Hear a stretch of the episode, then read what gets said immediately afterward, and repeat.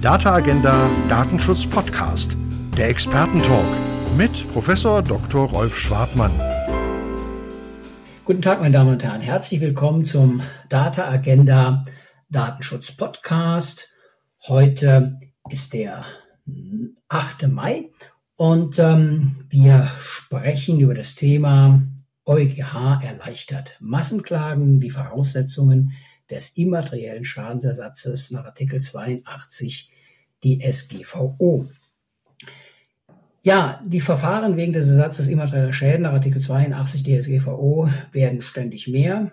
Typische Anlässe sind Datenbannen, sonstige Datenschutzverstöße durch Unternehmer, wie eine Werbemail ohne Einwilligung, die versandt wird, oder ein nicht rechtzeitig erfüllter Auskunftsanspruch. Deutsche Gerichte legen Artikel 82 DSGVO bislang unterschiedlich weit und auch uneinheitlich aus. Manche bis hin zum Bundesarbeitsgericht gehen davon aus, dass schon mit dem Verstoß gegen die DSGVO ein Schaden verbunden ist. Aber die herrschende Rechtsprechung verlangt für den Schaden auch eine Rechtsverletzung. Und spannend ist dann die Frage nach der Erheblichkeit der Beeinträchtigung. Und ähm, ja, das Bundesverfassungsgericht hat, 19, hat 2021 für einen Fall offen gelassen, äh, ob eine Beeinträchtigung vorliegt, indem eine Werbemail ohne Einwilligung verschickt wurde. Ja, das ist ein Verstoß gegen das OWG und die DSGVO, aber ist das bei einer einmaligen E-Mail-Versendung ohne Einwilligung entstandene Unbehagen auch ein Schaden? Die Frage ist spannend und zu der Gesamtfragestellung hat der Europäische Gerichtshof im Zuge eines Urteils vom 4. Mai 2023, also vor ganz kurzer Zeit entschieden. Und ich würde das Thema gerne heute einordnen und habe dazu zwei Gesprächspartner im Podcast, auf die ich mich sehr freue. Das eine ist Herr Dr. Tobias Jacquemin und das andere ist Tim Wibitul. Herzlich willkommen, meine Herren. Hallo. Vielen Dank für die Einladung. Ja, schön, dass beide da sind. Ich ähm, fange mal an, äh, Sie so ein bisschen bekannt zu machen mit den beiden Gesprächspartnern heute. Dr. Tobias Jacquemin ist ähm, Referent der GDD und er hat zum Schadensersatz ähm, für Datenschutzverstöße nach 82 DSGVO promoviert. Er ähm, kommentiert im Heidelberger Kommentar gemeinsam mit mir und Lutz Kepler den Artikel 82 und ist ähm, ja, intensiv im Thema. Er ist das auch als Lehrbeauftragter an der Uni Köln oder an der Technischen Hochschule Köln, Kölner Forscher für Medienrecht und ja, insgesamt sehr intensiv sein ja, juristisches, datenschutzrechtliches Leben mit vielen Themen vertraut, aber mit dem Schadensersatz nach 82 ganz besonders. Also insofern ähm, Spezialist. Ähm, ein anderer Spezialist für das Thema ist Tim Wibetul. Der ist, kann man deutlich so sagen, ein führender Datenschutzanwalt äh, und berät deutsche globale Unternehmen in sehr komplexen Fragestellungen des Datenschutzes und der Cybersecurity, vertritt Mandanten in Datenschutzstreitigkeiten vor Gericht, vor Behörden und in datenschutzrechtlichen Auseinandersetzungen bis hin zum Europäischen Gerichtshof. Und ähm, ja, beide Interviewpartner sind absolute Experten in dem, was sie tun und in dem, was wir hier besprechen. Ihre Beiträge werden bis zu Obergerichten, bis zum Europäischen Gerichtshof zitiert und ähm, man setzt mit ihnen auseinander und ähm, das tun wir heute auch. Also schön, dass es jetzt losgeht. Vielleicht zum Warmwerden, Frage an Tobias Jacquemin. Ähm, dieser Fall da, aus Österreich, der den Europäischen Gerichtshof vergangene Woche beschäftigt hat.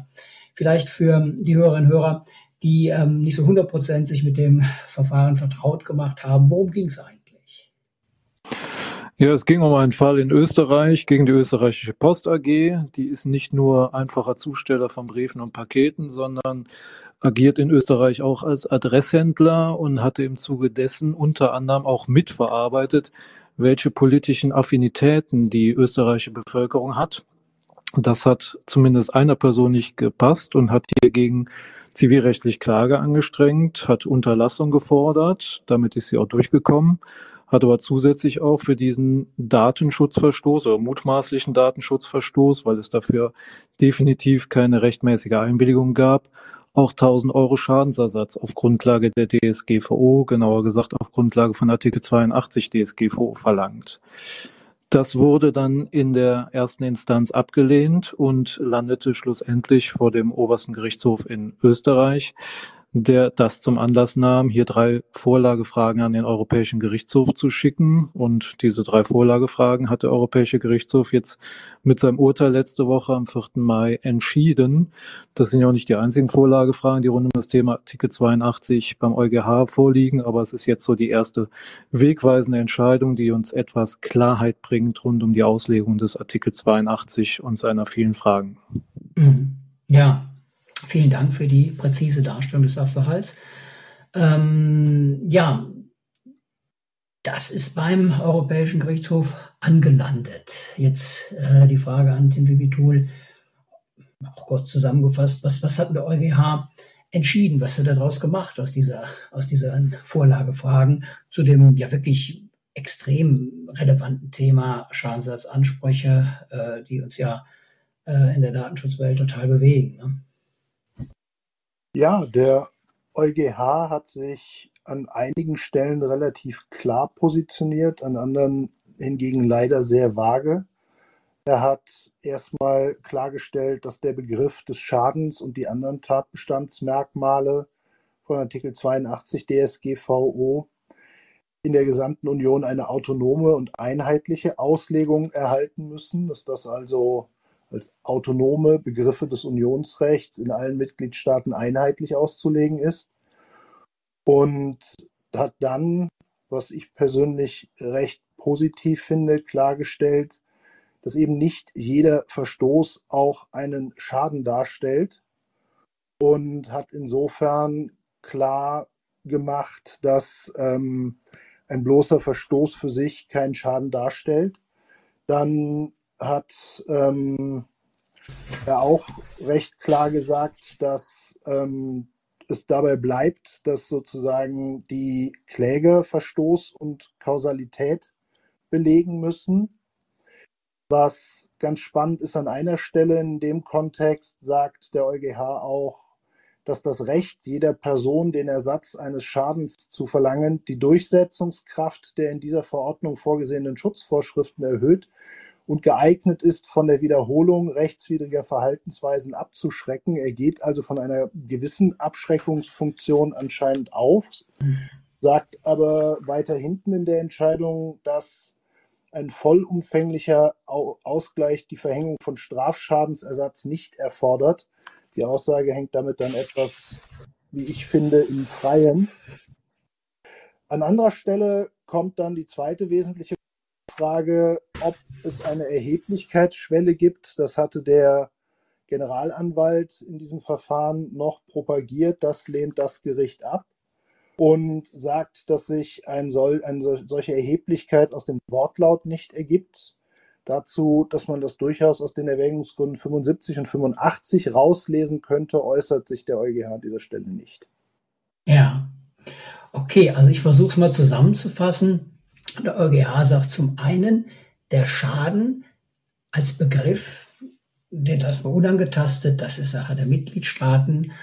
Da finde ich schon mal beruhigend, ähm, dass wir äh, auf diese Weise jetzt die äh, Schadensbegriffe in den insbesondere auch zivilrechtlichen Kategorien äh, erstmal einfach erhalten können. Und dann sagt er, was alles andere hätte mich aber auch total äh, verwundert, dass äh, der bloße äh, Verstoß gegen die DSGVO noch kein Schaden ist, sondern dass da eben noch wirklich auch eine, eine Schadensersatz äh, begründende, relevante Rechtsverletzung hinzukommen muss. Ähm, ja, hätte vielleicht mal zurückgefragt, äh, wird ja bis zum Bundesarbeitsgericht, da hat man das ja überlegt, auch was dafür gesprochen zu sagen, wir machen schon ähm, ja mit dem Verstoß gegen die DSGVO den Schaden dingfest. Herr Jacquemin, also hätte man das diskutieren, ja, diskutieren konnte man es. Wäre das, wäre das auch eine Option gewesen, rechtlich belastbar? Naja, die Frage ist ja wirklich, wie kriegen wir Klarheit rein? Und das schaffen wir am besten über EuGH-Urteile. Deswegen bin ich jetzt über den Weg nicht undankbar. Wir haben zwar jetzt fünf Jahre verloren, von 2018 bis 2023. So lange lebte man mit Rechtsunsicherheit. Jetzt hat man EuGH-Urteil. Das schafft natürlich Rechtssicherheit, aber ein EuGH-Urteil interpretieren ja manche so und manche anders. Von da aus ist die Rechtssicherheit in der Hinsicht jetzt auch noch nicht perfekt gegeben. Für mich ist jetzt die Erkenntnis an manchen Stellen auch überschaubar. Wenn ich ja. jetzt sehe, es braucht einen Schaden, das ist für mich eigentlich selbstverständlich, wenn man über das Thema Schadensersatz spricht. Also da hat der EuGH mich jetzt nicht eines Besseren belehrt. Natürlich reicht ein Verstoß gegen die DSGVO nicht, aber wir brauchen nach wie vor einen immateriellen Schaden. Und hier ist auch die, für mich die große Frage, was kommt dazu halt? Was kommt zu dem Verstoß, dass aus einem Verstoß gegen die DSGVO als Datenschutzrecht, was eine Konkretisierung des allgemeinen Persönlichkeitsrechts ist. Wann wird das dann zu einem immateriellen Schaden? Also reicht dann die Persönlichkeitsrechtsverletzung, um von einem immateriellen Schaden zu sprechen? Ja oder nein? Diese Frage hat der EuGH natürlich nach wie vor nicht beantwortet. Man kann wieder nur zusammenfassen, ein Verstoß reicht nicht. Aber wann wird ein Verstoß zu einem immateriellen Schaden? Braucht es dafür noch etwas mehr? Ja, also wenn man jetzt in die konkreten Schadensfälle will, dann sagt der EuGH nichts, sondern ähm, das müssen die mitgliedstaatlichen Gerichte machen. Jetzt haben wir ja so ein paar Fälle, anhand derer wir das diskutieren können. Ähm, vielleicht beginnen wir mal mit ähm, dem Fall dieser dieser E-Mail, die das Bundesverfassungsgericht äh, 2021, Anfang des Jahres 2021 war das, hatte.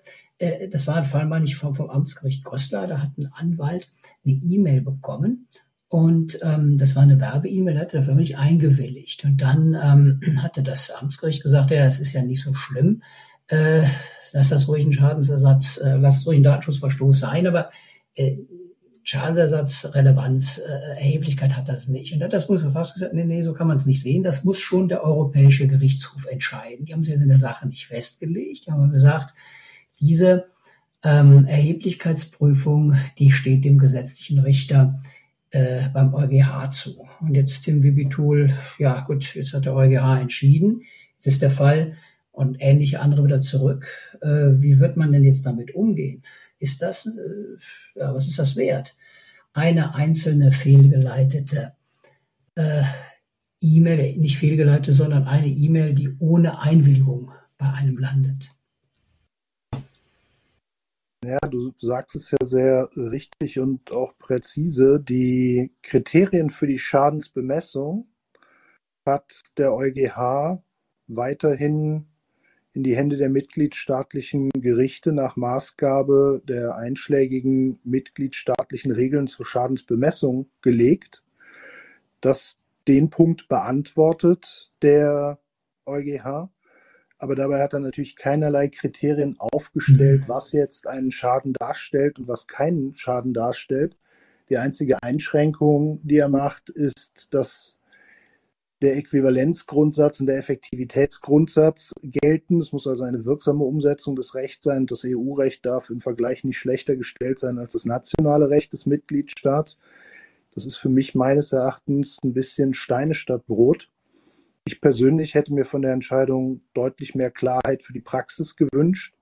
An vielen Stellen bleibt die Entscheidung sehr unklar. Da stehen auch vor allem die Gerichte natürlich sehr im Regen, wenn sie sich fragen, wie entscheide ich denn jetzt die Fälle? Also für Rechtsanwender sehr wenig Klarheit. Für Anwälte, Legal Tech Unternehmen mit Neigung zu Datenschutzklagen und für Prozessfinanzierer oder andere Dienstleister, die sich in dem Bereich tummeln, wird das Urteil nach meiner Einschätzung hingegen für viel zusätzliches Geschäft sorgen, weil diese Unsicherheit natürlich auch die Möglichkeit zu Massenklagen erstmal nicht ausschließt. Ich glaube, sie wird so, sogar befeuern. Und insofern sehe ich die Entscheidung kritisch und hoffe, dass von den weiteren anhängigen Entscheidungen doch noch etwas mehr Klarheit kommt. Ich weiß ja aus eigener Erfahrung, dass die Verfahren beim EuGH eine ganz eigene Sache sind und auch nach sehr eigenen Regeln und vor allem Usancen und natürlich der, Verfahrens, der Verfahrensordnung des Gerichtshofs geführt werden.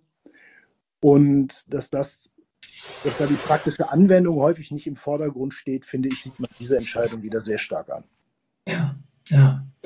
Also das hätte man ja in der Tat gehofft, ne? dass man jetzt so ein bisschen greifen kann, außer diesen allgemeinen Aussagen, Äquivalenz, Effektivität, ja, Strafschaden äh, muss nicht zwingend sein äh, oder eher andersrum ausgesprochen, ähm, ja, eher nicht. Ne? Also das äh, ähm, wissen wir jetzt alles, aber in der Tat, ne? also auch für mich Steine statt Brot. Äh, dieser E-Mail-Fall, den könnte ich jetzt nicht besser lösen als vorher. Oder, oder Herr Jacquemart, können Sie ihn besser lösen als vorher? Nö, durch das EuGH-Urteil ist in der Hinsicht keine Klarheit geschaffen. Da ist nach wie vor die Frage, wie gehen wir jetzt damit um? Äh, sehen wir das als immateriellen Schaden an und dann bleibt die Schadenshöhe weiterhin Richterrecht. Das war ja auch vorher klar, dass es bei immateriellen Schäden immer zu einem Richterrecht kommt, äh, dass man die Höhe als Kläger darlegen und beweisen muss. Äh, ich sehe es jetzt häufig so in der Praxis, dass dann die klagende Partei sagt, sie fordern einen Betrag von mindestens x Euro, gerne mehr und legen halt so eine Untergrenze im Klageantrag fest. Ob das dann gelingt, das sei dahingestellt. Ich kann jetzt auch, wie der Kollege Wibitul, eher fast befürchten, dass es zu einem Mehranklagen kommt. Warum? Weil jetzt nochmal natürlich dieser Effektivitätsgrundsatz bestärkt worden ist und äh, damit finanzielle Kompensationen wirklich äh, effektiv werden im Sinne des Unionsrechts, brauchst halt relevante Größenordnung, weil kleine Schadensersatzzahlungen von 50 oder 100 Euro verlangen, äh, ziehen natürlich wirklich keinerlei Wirksamkeit des Unionsrechts nach sich.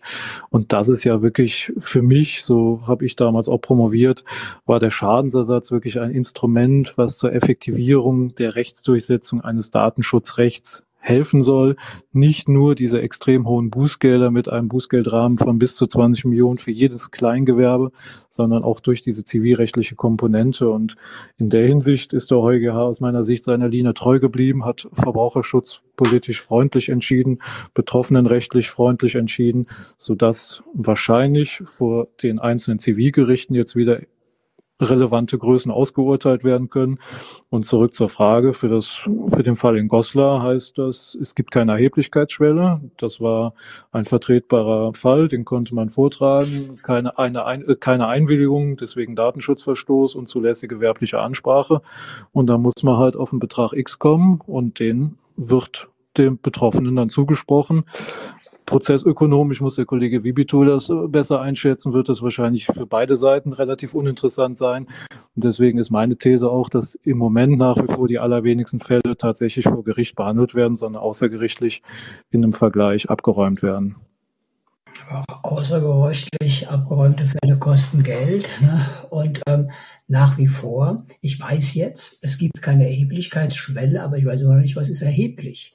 Äh, denn ähm, eine einzige E-Mail, die ich bekomme, ohne eingewilligt zu haben, ähm, ja, da gehe ich natürlich äh, ja, über eine Erheblichkeitsschwelle, weil es äh, äh, ja die einfach schlicht nicht gibt. Ne? Und dann bin ich natürlich äh, so ein bisschen äh, in Anführungsstrichen in der Not als Richter, da was Effektives draus zu machen. Also ich würde da jetzt mal nach meinem Rechtsempfinden äh, nicht wirklich eine Beeinträchtigung empfinden können.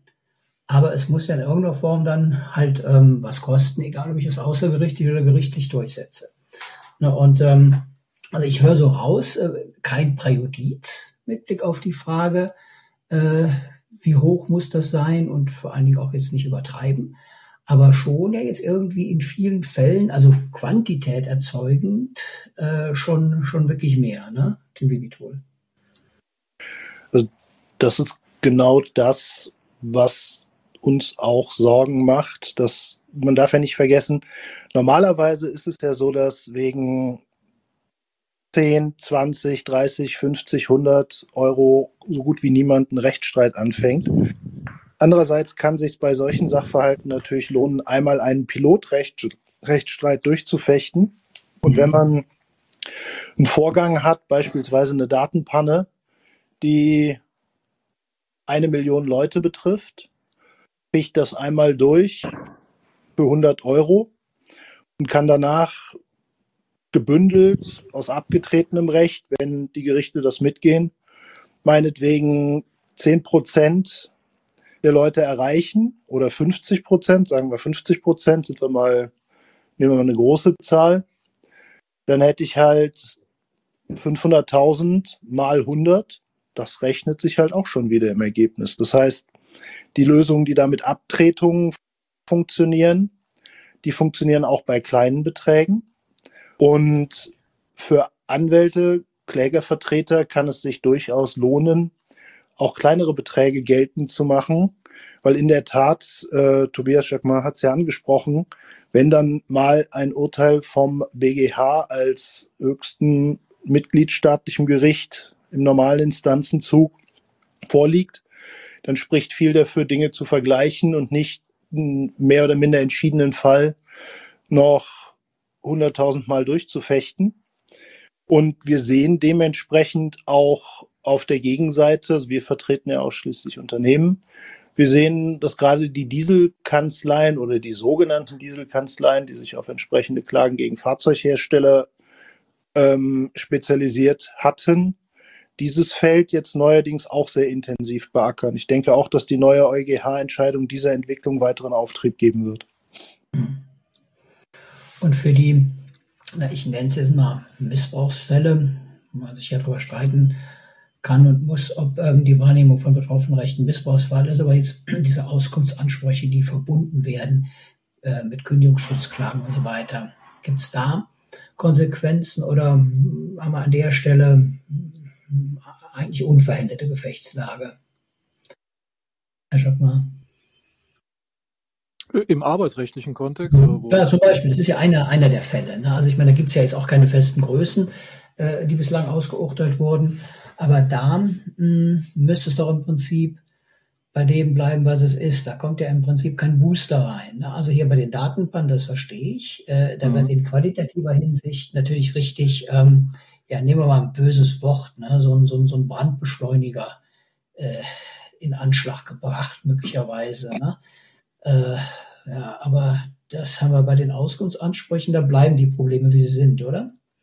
Da, das bleibt in jedem Fall. Das hört man ja im Moment, dass es gang und gäbe ist, dass es jetzt in allen arbeitsgerichtlichen Streitigkeiten, wo es am Ende eines Beschäftigungsverhältnisses etwas unschöner wird, dann regelmäßig zu Auskunftskopieansprüchen kommen, die kleine Unternehmen regelmäßig nicht schaffen zu äh, beauskunften.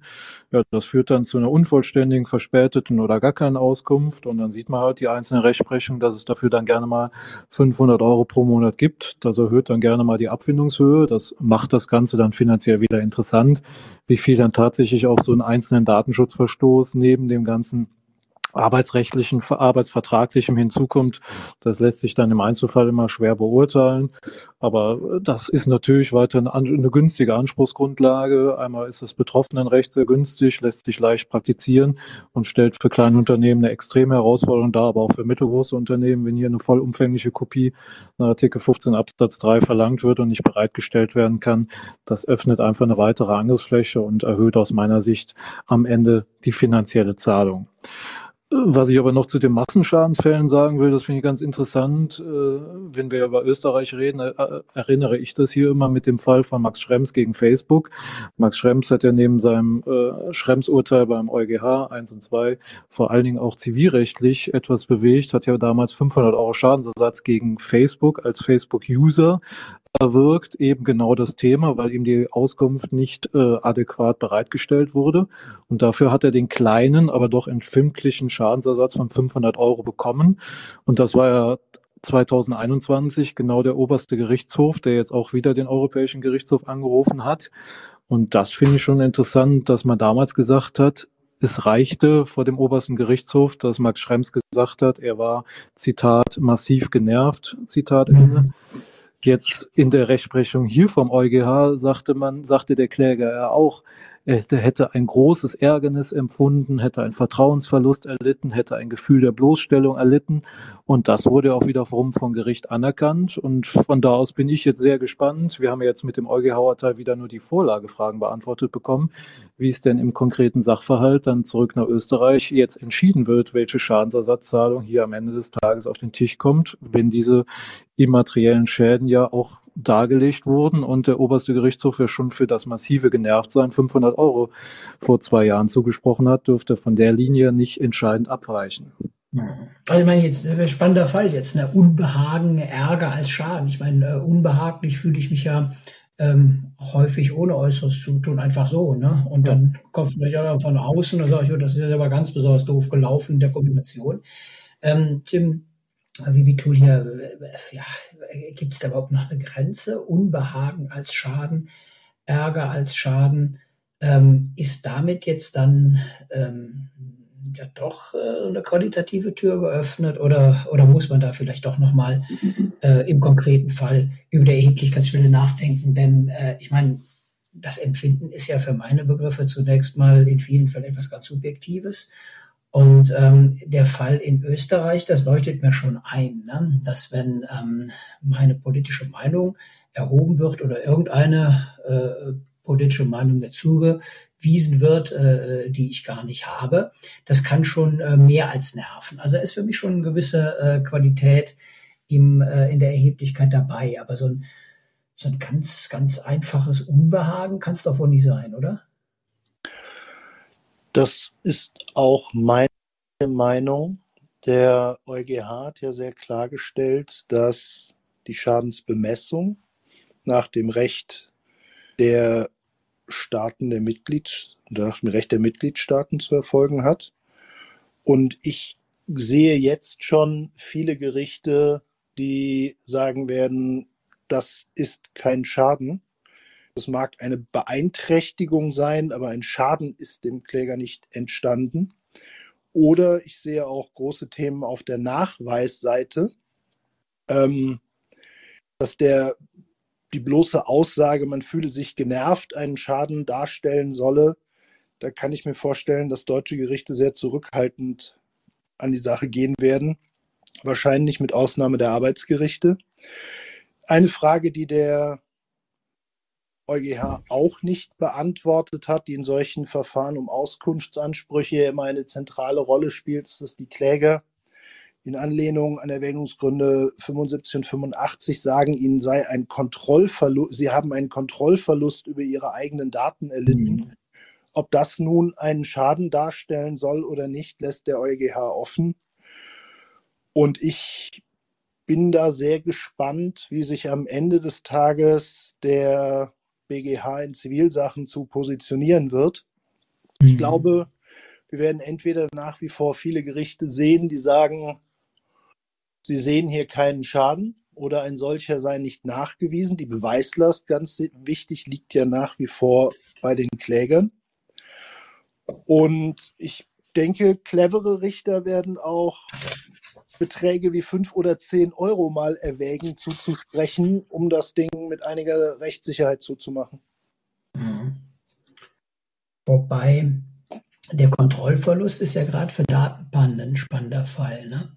Also wenn ich Opfer eines ähm, Phishing ähm, Angriffes werde oder aber oder, oder bei einer Datenpanne. Meine, meine Daten sind irgendwo, entsteht ein Datenleak und ähm, meine Daten werden abgegriffen, dann habe ich natürlich einfach schon allein deswegen, weil die Daten woanders eingesetzt werden und ohne mein Wissen an äh, äh, unbescholtene Dritte, äh, die ebenso unbescholten sind wie ich, äh, äh, weitergeleitet werden mit meinem Namen, da habe ich natürlich einen Kontrollverlust. Ist das denn kein Fall, wo man äh, sagen müsste, nach, nach einer Datenpanne, ist das schon äh, ein Fall, der äh, zu einem Schadensersatz führt? Ja, es macht natürlich die Anspruchsgrundlage relativ günstig. Gleichwohl ist man hier komplett im Nebel, weil eine Meldung nach 33 ist ja an sich nur zwischen verantwortlichen Aufsichtsbehörde Gegenstand.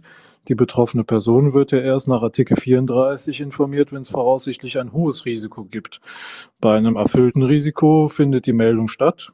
Ich bin zwar Meldegegenstand als betroffene Person, möglicherweise in Artikel 33. Meine Bank hat hier irgendwas Falsches gemacht mit meinen Daten, meldet das ordentlich an die Aufsichtsbehörde, kriegt dafür ein Aktenzeichen von der Aufsichtsbehörde. Ich als in meinen Rechten verletzte betroffene Person erlange darüber aber gar keine Kenntnis, außer sowas landet in der Zeitung, jemand Findiges macht dann noch einen Antrag nach IFG bei seiner Auf Datenschutzaufsichtsbehörde und fragt mal nach einem Sachverhalt Das würde dann das Ganze sehr begünstigen und dann könnte man losziehen mit dem Schadensersatz. Aber ich sehe das auch so. Das ist ein gewisser äh, Vertrauensverlust und Kontrollverlust, von dem ich aber regelmäßig gar keine Kenntnis erlange. Ja, es gibt ja durchaus Fälle, wo ich die Kenntnis erlange, etwa wenn es bekannte Datenleaks sind und ähm, ja, es ja zum Beispiel auch schon Tools gibt, äh, anhand derer ich ermitteln kann, bin ich jetzt ähm, Opfer eines solchen ähm, Datenleaks. Und dann gibt es ja Anwaltskanzleien, die darauf spezialisiert sind, äh, dann direkt auch äh, die Forderung für mich geltend äh, zu machen. Ne? Also ähm, da gibt's ja Datenleaks, wird's ja, wird's ja auch, auch, auch weiterhin und, und, und geben und auch solche, die bekannt werden. Da ist das doch schon was für, ähm, für ein Massenverfahren, oder, oder nicht? Ja. Tim, ja, klar. ja, also sehen wir ja in der Praxis, ähm, wir kriegen ja, es, es, vergeht ja kein Tag, wo wir nicht von irgendwelchen Mandanten, häufig mehrere, Anspruchsschreiben reinkriegen, also an Mandanten gerichtet oder über uns. Und ähm, in der Tat ist das, würde ich sagen, der klassische Anwendungsfall Fall für das Massengeschäft weil die Argumentation der Kläger ist, genau wie du es sagst, ja, dass sie sagen, meine Daten sind offengelegt worden. Damit habe ich einen Kontrollverlust. Ähm, es ist auch relativ naheliegend, dass das aufgrund eines Verstoßes durch dich Verantwortlicher, also unsere Mandantin, passiert ist. Ähm, weil hättest du eine hinreichende Datensicherheit nach Artikel 32 DSGVO vorgehalten, wäre es nicht zu, diesem, zu dieser Offenlegung gekommen. Und dann muss man im Endeffekt, muss das Gericht im Endeffekt nach der Rechtsprechung des BGH zur abgestuften Darlegungs- und Beweislast gucken, wer wie viel Sachvortrag bringen muss und wem es da jetzt sozusagen welchen Punkt glaubt. Das heißt, vieles wird bei der Frage des Verstoßes in der Praxis entschieden. Und man muss ja auch sagen, also der Gedanke, man könnte ein Unternehmen gegen jeden Hackerangriff, gegen jede DDoS-Attacke, gegen jeden Fehler von innen absichern, der ist falsch. Ich kann meine Mitarbeiter gut trainieren. Am Ende des Tages kann ich aber menschliches Versagen nicht vollständig ausschließen, beispielsweise. Und ich meine, wir reden jetzt alle von Bots, die eingesetzt werden. Ne? ChatGPT kennt jeder. Ähm, spätestens wenn man das als, als Unternehmen einbindet, einsetzt, da macht man ja große Hafenrundfahrt, nicht nur von DSG-Verstößen, die ja sehr wahrscheinlich sind dabei. Ne? Und ähm, wenn ich darüber nachdenke, wäre ja ganz schwindelig. Ne? Also ähm, wie will man das denn ähm, mit Blick auf ähm, die Zulässigkeit, die Info, die Transparenz und äh, auch die Datensicherheit in den Griff kriegen? Also da brauchen wir nur reinzustupsen. Und ähm, ja, schon hat man, äh, weil sein Name bei ChatGPT äh, äh, reingeworfen wurde, ja schon ein sehr, sehr unbehagliches Gefühl. Ne? Und äh, ja, wenn ich mir vorstelle, was da jetzt alles in, im Anmarsch ist, an, ähm, an Einbindung von Bots, ähm, das ist ein, ein riesen äh, weites Feld für solche, für solche Verfahren, oder nicht? Ja, stimmt. Aber das, das ist ja immer die Frage nach geeigneten und angemessenen Toms. Das, das steht und fällt damit ja.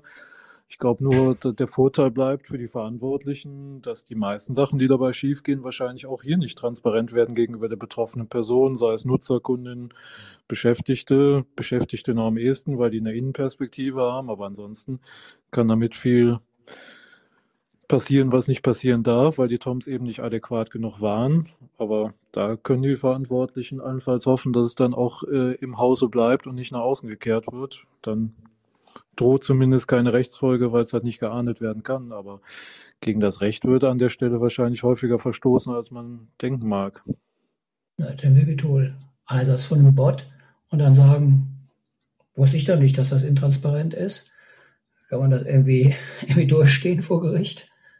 Also man sollte tatsächlich schon zusehen, dass man Regelungen dazu trifft, und in welcher Form Mitarbeiter im Rahmen des Geschäftsbetriebs des Unternehmens das einsetzen. Und dann sollte man tatsächlich wirklich sehr genau schauen, was erlaube ich, was erlaube ich nicht, was regle ich wie, was kann ich eventuell in gekapselten Versionen fahren. Das ist der eine Punkt. Und der andere Punkt, ähm, KI oder etwas vornehmer und moderner formuliert Legal Tech ist ja durchaus auch im Prozessgeschehen gar nicht so irrelevant. Mhm. Es gibt ja auch jetzt noch Möglichkeiten, sich effektiv zu verteidigen. Eine davon ist beispielsweise bei Massenklagen, wenn die Klägerseite mit Textbausteinen arbeitet, und das kommt in der Praxis gelegentlich vor, und auf einmal, was weiß ich, 100 Kläger, 1000, 100.000, alle den gleichen Text bei ihrer höchst subjektiven, individuellen Wahrnehmung ihrer eigenen Betroffenheit im Schriftsatz stehen haben, dann ist das ja ein gutes Argument für die Verteidigung, weil ich denke, jeder dürfte einen immateriellen Schaden in Form einer Beeinträchtigung durch den Kontrollverlust über Daten anders erleben. Das heißt, der Einsatz von Textbausteinen ist hier was, was man in der Praxis sehr erfolgreich angreifen kann. Wenn allerdings dann, und damit ist jetzt wohl zwingend zu rechnen, die Klägerkanzleien auch da Legal Tech draufsetzen, um das zu individualisieren, ich glaube, jeder von uns hat jetzt so den Gedanken, Chat GPT, schreibe mir bitte, mhm. dann ist das im Endeffekt auch ein Problem, das bei der Verteidigung sich auswirken wird. Ja, also ich glaube, die, die Blackbox äh, und die Transparenz, äh, die vertragen sich nicht und äh, ich glaube, der, der Einsatz von KI, der ist, der ist für alle letztlich ähm, ja nicht, nicht ganz, ganz, ganz klar zu kalkulieren. Ich, ich würde noch auf einen, auf einen anderen Punkt gern eingehen. Wir haben jetzt davon geredet, dass es für Unternehmen schwierig ist, ähm, wenn man ähm, Schadensersatzansprüchen ausgesetzt ist. Ich würde nur noch an einen Vorgang erinnern, ähm, der ähm, ja auch äh, äh Verbraucher, Bürger betrifft. Wenn eine Person äh, mit einer Kamera bewaffnet äh, sich im öffentlichen Straßenraum bewegt und ähm, am Wegesrand falsch parkende oder verkehrswidrig äh, sich verhaltende Autos fotografiert, dann verarbeitet er auch Daten. Wenn er diese Bilder dann weitergibt an irgendwelche öffentlichen oder privaten Stellen, dann wird er ja ähm, zum Verantwortlichen, weil er aus der privaten Tätigkeit in die ähm, ja, in das Regime der DSGVO überwechselt, dadurch, dass er eben einfach ähm, ja nicht mehr familiäre Zwecke verfolgt. So, und da muss man sich natürlich fragen, habe ich dafür eine Ermächtigungsnorm? Das kann man argumentieren mit einer Verwaltungsgerichtsentscheidung aus Ansbach. Aber was diese Entscheidung äh, nicht thematisiert, sind natürlich andere datenschutzrechtliche Verpflichtungen wie Informationspflicht, eine Auskunftspflicht und so weiter. Ich muss ja dann im Prinzip jedem, den ich beim Falschparken fotografiere, in meiner Eigenschaft als informationspflichtiger Verantwortlicher in einer geeigneter Form etwa einen Zettel an die Windschutzscheibe machen. Ich habe ihre, ihr Auto deswegen, weil sie hier falsch parken, äh, fotografiert. Ich habe das an die und die Stelle weitergeleitet und Sie können sich bei mir melden unter folgender Adresse äh, wegen äh, sämtlicher Auskünfte, die Sie von mir möchten. Und wenn man das nicht tut, dann verstößt man natürlich schon allein, wenn man es lässt, äh, gegen die Pflichten des Verantwortlichen nach der DSGVO. Man muss doch konsequenterweise ähm, dann wohl auch ähm, die neue Rechtsprechung des Europäischen Gerichtshofs äh, dem Verbraucher gegenüber äh, geltend machen können, wenn man zum Beispiel als jemand, der ähm, beim, beim Falschpark oder ansonsten irgendwie bei einer ja, als, als missgünstig betrachteten Tat fotografiert wurde, äh, mal wissen will, worum es eigentlich ging oder, oder nicht. Äh, Tim, oder? Also ich finde, ehrlich gesagt, dieses Beispiel zeigt relativ gut, dass manche Vorgaben der DSGVO halt eben etwas restriktiver und nicht extensiver ausgelegt werden müssen, damit man sie überhaupt noch erfüllen kann. Der Gedanke, jedem, der vielleicht sogar nur aus Versehen auf ein Foto drauf rutscht, dass ich von meiner Familie oder sonst wie aufnehme oder von einem Gebäude oder sonst was, dass ich jetzt jedem von denen einen Zettel geben müsste, ist ja mit dem gesunden Menschenverstand schwer. Das wäre ja auch privat, aber das ist ja nicht privat. Aber wer, wer auf ein Foto raufrutscht und dann an die Polizei wandert, einfach so, das ist ja was anderes. Ja, das wenn ich, wenn ich das, Foto mache, wenn ich das Foto mache, in irgendeinem beruflichen Kontext von einem Gebäude oder ähnlichem, dann ist das schon relativ schwierig zu erfüllen. Also ich glaube, man muss einfach auch bei den betroffenen Rechten ein bisschen mit gesundem Menschenverstand drangehen. Und das ist ohnehin mein, mein, mein Grundgedanke. Also ich glaube, es wäre sehr sinnvoll, die DSGVO maßvoll auszulegen und sie dann bei wirklichen Verstößen ordentlich zu ahnden. Das wäre auch, glaube ich, für die Behörden der ressourcenschonendste Ansatz. Ähm, also ich finde dieses Beispiel, dass man jetzt jemandem einen Zettel ans Auto hängt, ich habe da irgendwie ein leichtes Störgefühl bei. Also ich, ich gehe jetzt auch nicht hin und fotografiere die Autos anderer Leute. Also dabei hast du kein Störgefühl. Bitte? Dabei hast du kein Störgefühl beim Fotografieren. Ich habe ein Störgefühl bei, dem, bei, der, bei der rechtlichen Konsequenz, dass ich fortan, dass sich jeder von uns fortan Zettel mit äh, Vordrucken für Datenschutzinformationen einsteckt und jedem dessen Daten, also wenn ich jemandem eine E-Mail schreibe, ist ja genau das Gleiche, müsste ich dem ja auch gleich eine Datenschutzerklärung zukommen lassen. Hm, ja, wenn ich einen fotografiere, bei der Polizei wegen einer Nicht-Straftat und einfach nur wegen eines behaupteten Verkehrsverstoßes anzuzeigen, kriege ich was anderes, wenn ich ihm eine E-Mail schreibe. Das ist ja schon ein Eingriff in das Persönlichkeitsrecht auch des Fotografierten. Ja, aber wo, wo trotzdem verarbeite ich deine personenbezogenen Daten, wenn ich dir eine E-Mail schreibe oder du mir eine schreibst und ich beispielsweise deine Kontaktdaten speichere? Genau, deswegen hat ja auch jede E-Mail normalerweise eine dienstliche, eine Datenschutzerklärung unten dran. Ne? Also das hat man ja. Also, dass jede das hat, wage ich zu bezweifeln. Unsere haben es, aber ich glaube, da sieht man in der Praxis vieles andere. Ja, die DSGVO-Pflicht ist es. Ne? Also ähm, zumindest mal auf der ersten Ebene eine E-Mail-Adresse, äh, Datenschutzinformationen unter oder was eine URL anzugeben, wo man das dann da findet. Ne? Also das äh, klar kann man sagen, man, man muss die DSGVO jetzt so ein bisschen mehr äh, mit Maß äh, auslegen, würde ich sofort teilen. Aber ich habe natürlich auch ähm, ja, ein gewisses Störgefühl, äh, dann, wenn jemand ja, einfach mit, mit Fotoapparaten wild durch die Gegend läuft und äh, Fotos von Leuten äh, ja, anderen gibt, ohne zu sagen, dass er sie gegeben hätte. Ne? Also das ist, finde ich, was anderes, als ihm eine E-Mail mit einer Datenschutzerklärung zu schreiben. Zumal ja, auch der wenn, wenn ich Dinge veröffentliche, bin ich ja auch schnell im Kunsturhebergesetz und dann bin ich ohnehin wieder in einer anderen Geschichte. Ähm, ich meine nur, dass auch dieser Punkt deutlich zeigt, dass die Ergebnisse, die bei einer extensiven Auslegung der DSGVO rauskommen, doch häufig relativ skurril sind. Mhm. Ja, ja, ja, also da bin ich, äh, ähm, da bin ich bei dir. Wie kommen wir da raus, Herr Schockmar? Ja, für den normalen Lebenssachverhalt gibt es ja die Haushaltsausnahme. Also ich glaube, die ist ja schon relativ lebensabdeckend, äh, dass jetzt jemand. Nee, aber wenn ich an die Polizei gehe, nicht. Da ja, ja, genau, aber wenn jetzt jemand da rumläuft, also ich sag mal ehrlich, ich kenne jetzt keinen in meinem Freundes- und Bekanntenkreis, der da irgendwie nach 18 Uhr seine Nachbarn fotografiert und entsprechend. Die Rechtsprechung kennst du Leute. Eben, öffentlich geahndet haben will, dann ist der nicht mehr in der Haushaltsausnahme, das mhm. ist auch okay, dann wird er Verantwortlicher, das ist auch okay. Dann äh, wird ihm auch eine ganze Reihe an datenschutzrechtlichen Pflichten auferlegt, das finde ich auch noch in Ordnung. Und dass das an so Sachen wie einer Informationspflicht nach Artikel 13 dann wirklich herausfordern wird, das gehe ich komplett mit. Andererseits, als Betroffener hätte ich dann schon gerne von ihm gewusst, wer ist der Mann, was hat er für Verarbeitungszwecke, was hat er für Aufbewahrungsfristen. Also die Aussagen von so einer Infopflicht fände ich dann tatsächlich wesentlich interessanter als manche Infodatenschutzerklärungen in irgendwelchen E-Mail-Anhängen. Also an der mhm. Stelle hätte es dann durchaus eine kritische Relevanz, aber das äh, sind dann wirklich die spannenden Rechtsfragen, die es in der Praxis tatsächlich gibt. Aber äh, wie gesagt, ich glaube, der Otto Normalbürger ist gut geschützt mit der Haushaltsausnahme, dass er nicht für jede, jeden Lebenssachverhalt direkt eine Datenschutzerklärung mitliefern muss. Absolut, wenn er in, in seinem familiären und Haushaltsbereich genau. bleibt. Ne? Klar, genau, das stimmt. Und ansonsten finde ich auch die Wertung richtig, muss er sich dann damit auseinandersetzen, dass er eben nicht nur die datenschutzrechtlichen Rechte in Anspruch nimmt, sondern auch die Pflichten.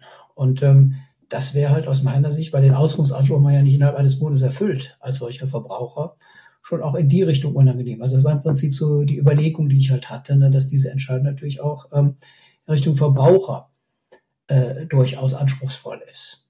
Ja, aber ich finde, auch da ist das Datenschutzrecht mehr kritisiert als vieles andere. Also sobald man ein paar Euro verdient, dann ist man auch Kleingewerbetreibender, braucht man Gewerbeschein, dann muss man sich beim Finanzamt anmelden. Also das äh, Steuerrecht ist da nicht weniger äh, hart als ein Datenschutzrecht. Also so viel zur Rechtseinfachheit oder das äh, da ist das, da sind diese Lebenssachverhalte nicht vom Datenschutz beschwert. Der Datenschutz tut sein Übriges, aber ich glaube, so ein Steuerrecht oder eine Ausübung eines Gewerbebetriebs äh, kommt in Deutschland auch nicht ohne Bürokratie aus. Ja. Ja, ähm, ich, zwei Sachen würde ich gerne noch machen. Ich würde einfach noch mal abschließend fragen an äh, sowohl äh, Herrn Jacquemin als auch an äh, Vibitool. Ähm, ist die Entscheidung gut? Ist sie ein Gewinn? Äh, ist sie ähm, ja, es können wir froh sein, dass wir sie haben. Ähm, das ist das eine. Und, und, wenn wir das diskutiert haben, noch kurz, da würde ich gerne nochmal, ähm, weil wir wir jetzt nochmal hier haben, noch einen kleinen Ausblick auf das verschärfte Haftungsregime äh, nach europäischem Recht werfen, mit dem man sich besonders gut auskennt. Das vielleicht so als kleinen Abbinder, Ausblick. Aber zunächst mal die Frage, ähm, vielleicht an äh, den Vibitul, ist die Entscheidung es ist, es ist gut, dass sie da ist. Also positives, ähm, positive Bewertung gemischt oder negativ? Also ich will es mal so sagen, wenn man sich die Resonanz in den sozialen Medien anguckt, dann sieht man beispielsweise auf der Homepage des Datenschutzverbandes NEUB, None of Your Business, ähm, eine Aussage von Max Schrems, dass er von der Entscheidung sehr erfreut ist. Ähnliches auch auf den Homepages deutscher Rechtsdienstleistungsanbieter, die sich auf diese Schadensersatzverfahren spezialisiert haben. Ich persönlich hätte mir sehr viel mehr Antworten, sehr viel mehr Klarheit gewünscht. Aber immerhin, es ist die erste Entscheidung zu dem Thema. Wir werden viele weitere sehen. Und hoffentlich gelingt es dem EuGH und den nationalen Gerichten bei Zeiten da schärfere Konturen zu entwickeln, die zu gerechten Ergebnissen führen. Bislang finde ich die Entscheidung, ehrlich gesagt, nicht Fleisch, nicht Fisch. Hm. Ja, kleine Stadt Brot, hat sie eben gesagt, ne? Ein bisschen, ja. Mhm. Ähm, Tobias Jacquemin? Ja, als Europarechtler freue ich mich immer über Entscheidungen vom Europäischen Gerichtshof und gerade zu dieser Rechtsnorm, weil da viele ungeklärte Rechtsfragen sind. Mit der Entscheidung sind natürlich jetzt nicht alle Rechtsfragen beantwortet. Ich kann begrüßen nur, dass es halt weiter um einen unionsrechtlichen Schadensbegriff und Schadensverständnis gibt. Das ist aus meiner Sicht sehr wichtig, immer wieder zu betonen, weil wir halt kein europäisches Zivilgesetzbuch oder Zivilrecht haben, an das wir uns ja anlehnen können. Wir haben dann äh, mitgliedstaatliche Zivilrechtsvorgaben, die wir hier alle wieder nach jeweiligen mitgliedstaatlichem Recht auslegen könnten, aber das würde halt sicherlich nicht zum kohärenten Umgang mit einem ja, zivilrechtlichen Haftungsinstitut, wie es Artikel 82 nun mal ist, führen. Also von da aus bin ich für diese Klarstellung des EuGHs doch dankbar.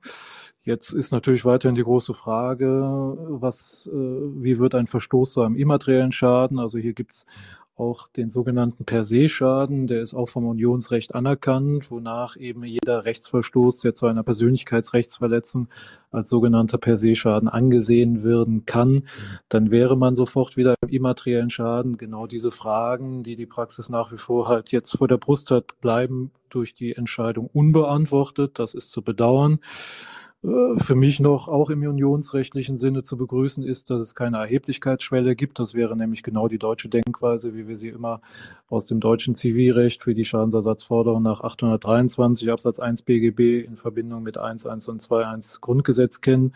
Das war die Lesart für Persönlichkeitsrechtsverletzungen, die halt zu einer Geldentschädigung führten. Das war definitiv ein anderes Haftungsinstitut. Artikel 82 ist in der Hinsicht anders. Es ist ein unionsrechtlicher Schadensersatzanspruch und musste deswegen nach Unionsrecht ausgelegt werden. Auch das hat der EuGH äh, entschieden. Das finde ich im Sinne der Rechtsanwendung und der Rechtsklarheit begrüßenswert. Und am Ende des Tages, dass er auch nochmal den Effektivitätsgrundsatz effet util gestärkt hat, dass die Höhe sich wirklich effektiv bemessbar machen muss. Ansonsten würde ein Datenschutzrecht, was ja eine Ausprägung des Grundrechts schutzpersonenbezogener Daten ist, leerlaufen. Auch das finde ich begrüßenswert. freue mich aber, dass es noch viele andere Rechtssachen, also ich sehe allein schon andere acht Rechtssachen zum Artikel 82, die noch beim EuGH anhängig sind. Das freut mich sehr, dass hier noch viel zu klären ist und viel geklärt wird. Und das war jetzt aus meiner Sicht nur der erste Auftakt für all das, was noch folgen mag.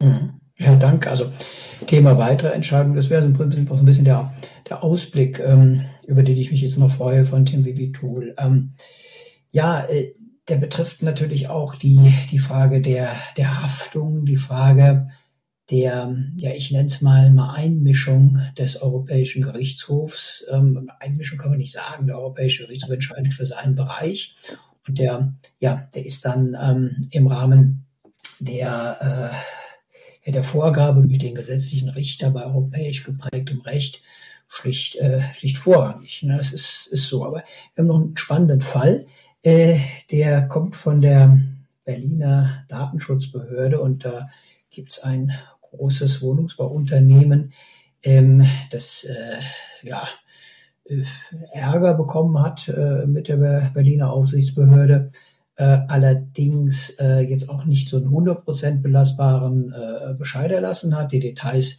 können wir uns hier ersparen, aber es ist zu einem Verfahren vor dem EuGH gekommen, 807 aus 21. Und äh, Tim Wibitul kennt sich damit aus. Und die Frage jetzt ganz allgemein, europäisches Haftungsregime, äh, Stichworte Funktionsträgerprinzip, Rechtsträgerprinzip, die stehen sich ja hier gegenüber. Ja, ähm, was, was haben wir zu erwarten als ähm, Unternehmen in Deutschland äh, in, in dieser Sache? Ähm, ja, wo es am Ende des Tages natürlich um die, um die Unternehmenshaftung äh, irgendwo auch geht, ne, bei Datenschutzverstößen. Ja, ich glaube, man kann sagen, die Unternehmenshaftung nimmt kontinuierlich zu bei Verstößen gegen die DSGVO oder andere datenschutzrechtliche Vorgaben.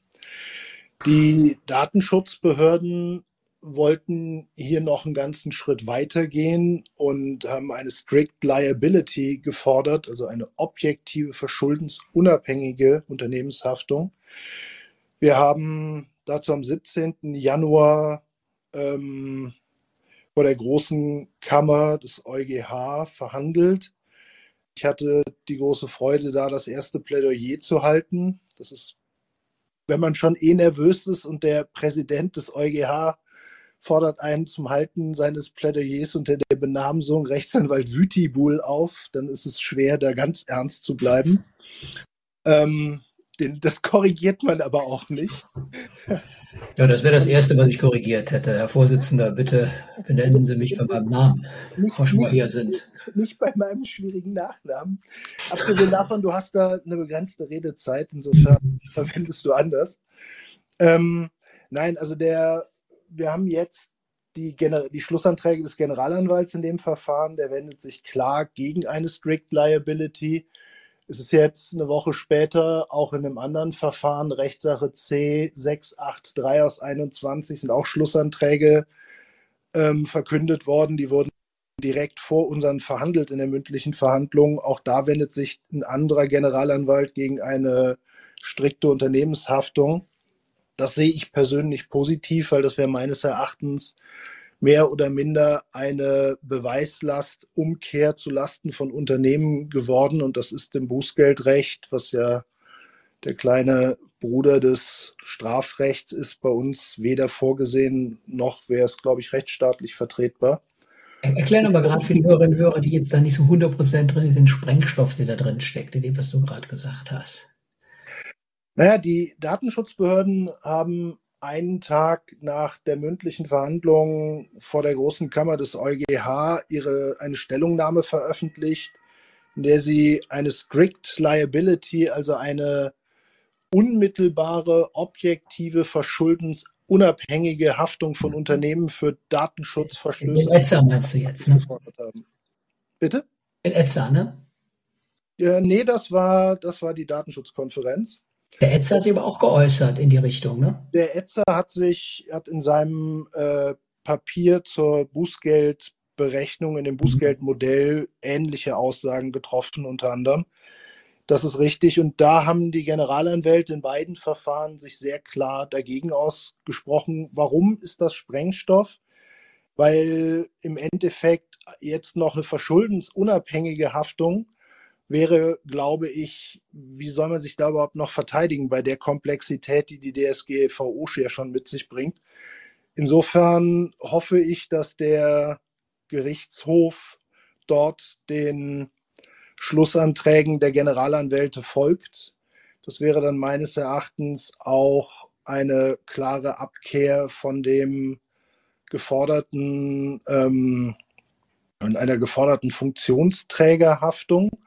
Allerdings muss man auch sagen, spricht sich der Generalanwalt ähm, für eine Analogie zum EU-Kartellrecht aus, in der er dann aber schon klarstellt, fahrlässig oder vorsätzlich muss sein.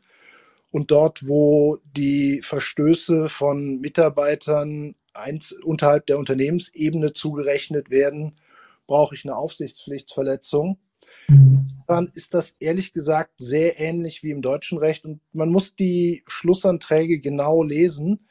Er, er sagt, das kommt nur zur Geltung, wenn das nationale Gericht feststellt, dass das nationale Recht die DSGVO nicht hinreichend wirksam umsetzt. Also das kommt über die Aussage findet sich übrigens auch in dem Verfahren österreichische Post. Auch da sagt, äh, sagt der EuGH ganz klar, die Frage der hinreichend wirksamen Umsetzung ist eine Frage, die das nationale Gericht beantworten muss. Mhm. Okay. Wann rechnest du mit der, mit der Entscheidung des Europäischen Gerichtshofs? Hm, Faustregel sagt man so in etwa sechs Monate nach Schlussanträgen plus minus drei Monate. Das ist so der Korridor nach vorne und nach hinten. Ich könnte mir vorstellen, dass die Kammer hier, das dass der große Gericht, dass der Gerichtshof hier, nicht Kammer, einigen Gesprächsbedarf hat. Das sind ja dann auch 15 Richter, die sich auf eine Linie einigen müssen. Ich denke, mit einem halben Jahr sind wir in etwa, sollten wir rechnen, also irgendwann später Herbst ähm, oder Winter, würde ich sagen. Und dann, dann treffen wir uns hier nochmal, würde ich mal sagen egal was da rauskommt. Ne? Das ist ja wirklich ein ähm, doch sehr, sehr ähm, weitreichendes Urteil für das Haftungsregime. Und je nachdem, wie es ausgeht, natürlich auch verfassungsrechtliche ähm, Fragen adressiert werden. Denn am Ende des Tages geht es ja für mich auch ein bisschen ums Schuldprinzip an der Stelle. Ne? Also wer trägt Schuld? Ähm, ja, das ist genau der Punkt. Also kann ich dir nur zustimmen. Ähm, der Gedanke einer Abkehr vom Schuldprinzip, ohne dass die Schuld zumindest eines Mitarbeiters zugerechnet werden müsste. Das könnte durchaus auch nochmal das Bundesverfassungsgericht auf den Plan rufen, ähm, sich zu überlegen, irgendwann mal über eine Entscheidung mit einem Namen Wieso nicht mehr eins nachzudenken. Das stimmt. Wie lange? Ähm, so lange. Und so weiter, so hießen die ja früher. Ne? Also das ist natürlich in der Tat ein, ähm, auch ein Identitätspunkt, finde ich. Ne? Also da, da kommt es zum Schwur bei diesem Verfahren. Ähm, 807-21. Ja, ähm, herzlichen Dank an Dr. Tobias Jacquemin und Tim Vibitul für die Mitwirkung an dem Data Agenda Datenschutz Podcast EuGH erleichtert Massenklagen die Voraussetzung des immateriellen Schadensersatzes nach Artikel 82 DSGVO. Ähm, mir hat viel Spaß gemacht, viel gebracht. Ähm, sehr kompetente, ausgewogene Runde, finde ich. Ähm, ja, der Europäische Gerichtshof hat uns ein Schrittchen weitergebracht. Tobias Schöckemeyer freut sich immer, hatte gesagt, über Entscheidungen des Europäischen Gerichtshofs. Ja, genau. Ähm, ja, wenn Sie einen weiterbringen, würde ich das unterschreiben. Ansonsten darf man sich auch äh, ärgern, wenn die Entscheidungen schwierig sind ne, für einen selber. Aber Die haben wir jetzt eingeordnet äh, in diesem Kontext. Also vielen Dank an meine beiden Gäste und ähm, ja, an Sie, meine Damen und Herren, fürs Zuhören. Ich freue mich, wenn wir uns wiederhören beim nächsten Data Agenda Datenschutz Podcast. Tschüss zusammen. Vielen Dank für das gute Gespräch, euch beiden. Tschüss zusammen. Danke. Tschüss. Tschüss. Das war der Data Agenda Datenschutz Podcast, der Expertentalk mit Professor Dr. Rolf Schwartmann.